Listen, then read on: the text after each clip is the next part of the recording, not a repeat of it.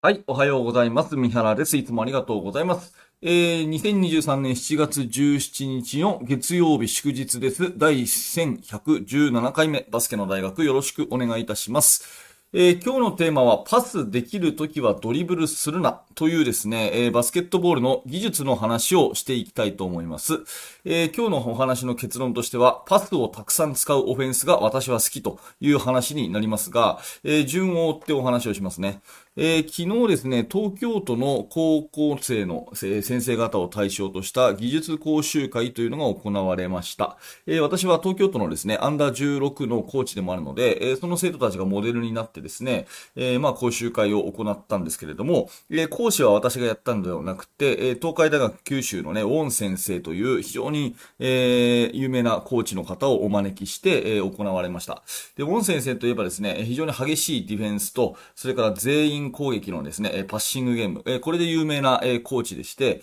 えーと、以前は、あの、旧三大でインカレベスト4に入るなどですね、非常にこう、輝か輝かしい実績を残されているコーチの方ですね。で、その方の、えーパッシングゲームっていうことで、2時間半ほど、あの、クリニックを、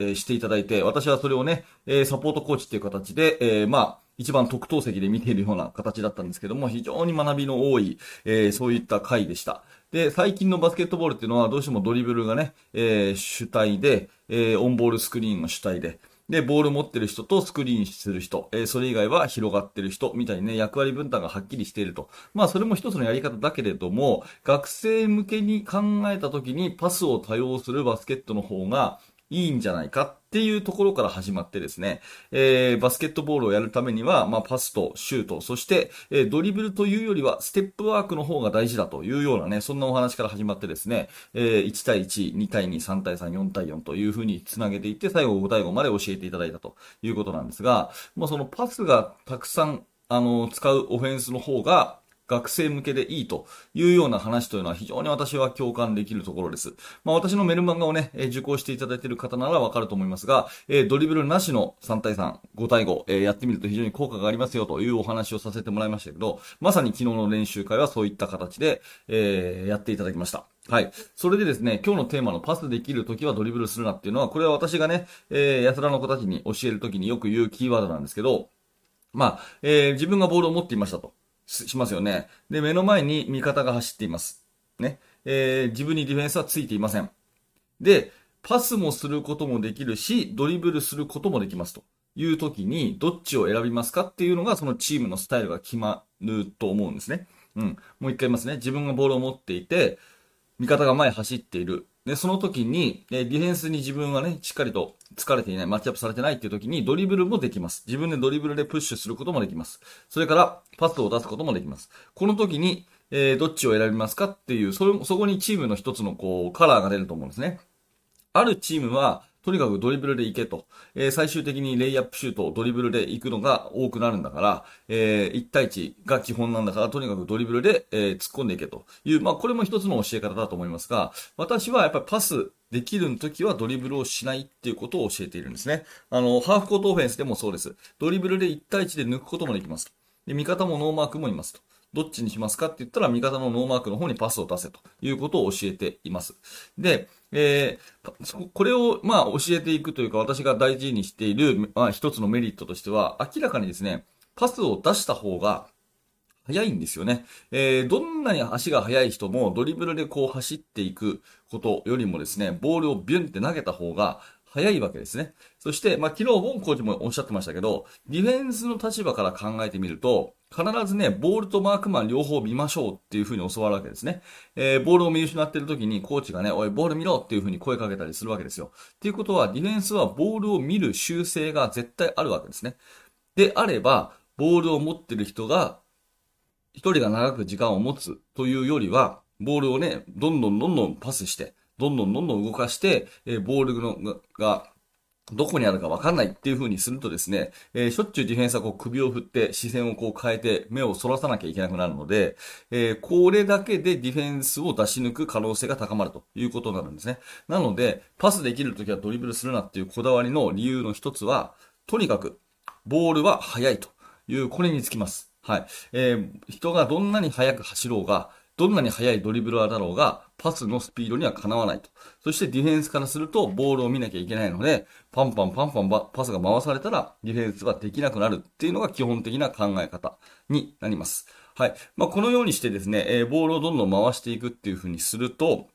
あの、攻めやすくなるっていうことなんですが、もう一つの利点があると思っていて、それはやっぱり、ボールを全員でこう回すようなオフェンスは、全員がですね、練習で上手くなるっていうふうに私は思うんですね。えー、反対にこうドリブル主導のバスケットっていうのは、そのドリブルに特化したあ個人を上手くするには長けてますけれども、全員が均等にボールを触らないので、えー、全員が上手くなるっていうバスケットとは違うかなというふうに思うんですね。えー、ボールマンがドリブルばっかりついて、えー、そしてオンボールスクリーンに来る。うん。で、それ以外の人っていうのは、ボールを全く触らないで、えー、コーナーでじーっと待ってるというようなバスケットだと、ドリブルをしょっちゅうしているですね、そのボールマンの子は確かに上手くなると思うんですけど、スクリーナーの子はボールを触ることがない。えー、コーナーで待ってる人っていうのは、じーっと待ってて、出てきたボールをシュート打つだけっていうようなバスケットになりますから、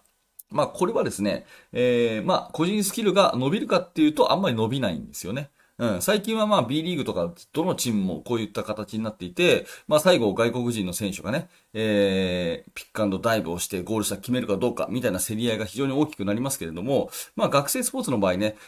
留学生がいるチームだったらそうかもしれませんけど、まあ、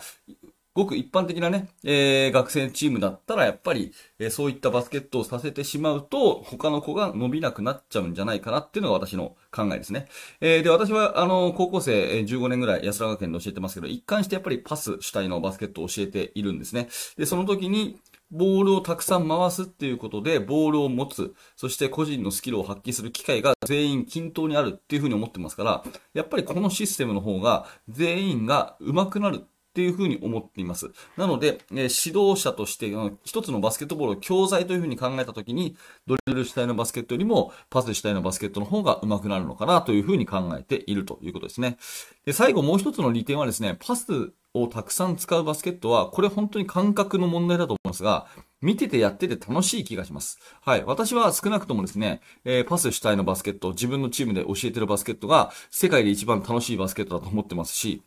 うん。まあそういう、なんかパスにはね、こう花があるように思うんですね。えー、まあディフェンスがこう止めに来た時にパッとこうパスをさばいてノーマークになるとですね、会場がわっと湧くじゃないですか。うん、あんな風にパスっていうのはなんかこう、花があるプレーな気がしていて、えー、自分がプレーしてる時もそうですし、指導者になってからもそうですけど、パスが鮮やかに回るバスケットって見てて楽しいし、やってて面白いし、なんかあの、こっちの方がいいのかなっていうのは、えー、思いますね。はい。ということで、えー、話をまとめていきましょう。え、パスできる時はドリブルするなということで、これ私がよく練習中言うね、合言葉なんですけど、どこの、えキーワードの意図はですね、まず、そもそもディフェンスからすると、えー、どんなに早く動いてもパスのスピードにはかなわないので、人よりボールの方が速いので、えー、間に合わなくなると。攻めやすくなると。いうことが、えー、一つの利点ということですね。えー、それに加えて、えー、全員主導のバスケットになるので、えー、これは、えー、みんなが上手くなる機会が増えると。ドリブル主導だとやっぱりなかなかね、えー、全員が上手くなるっていうのとは違うかなって思うので、えー、教材としてもパス主体主体のバスケットはいいかなと思います。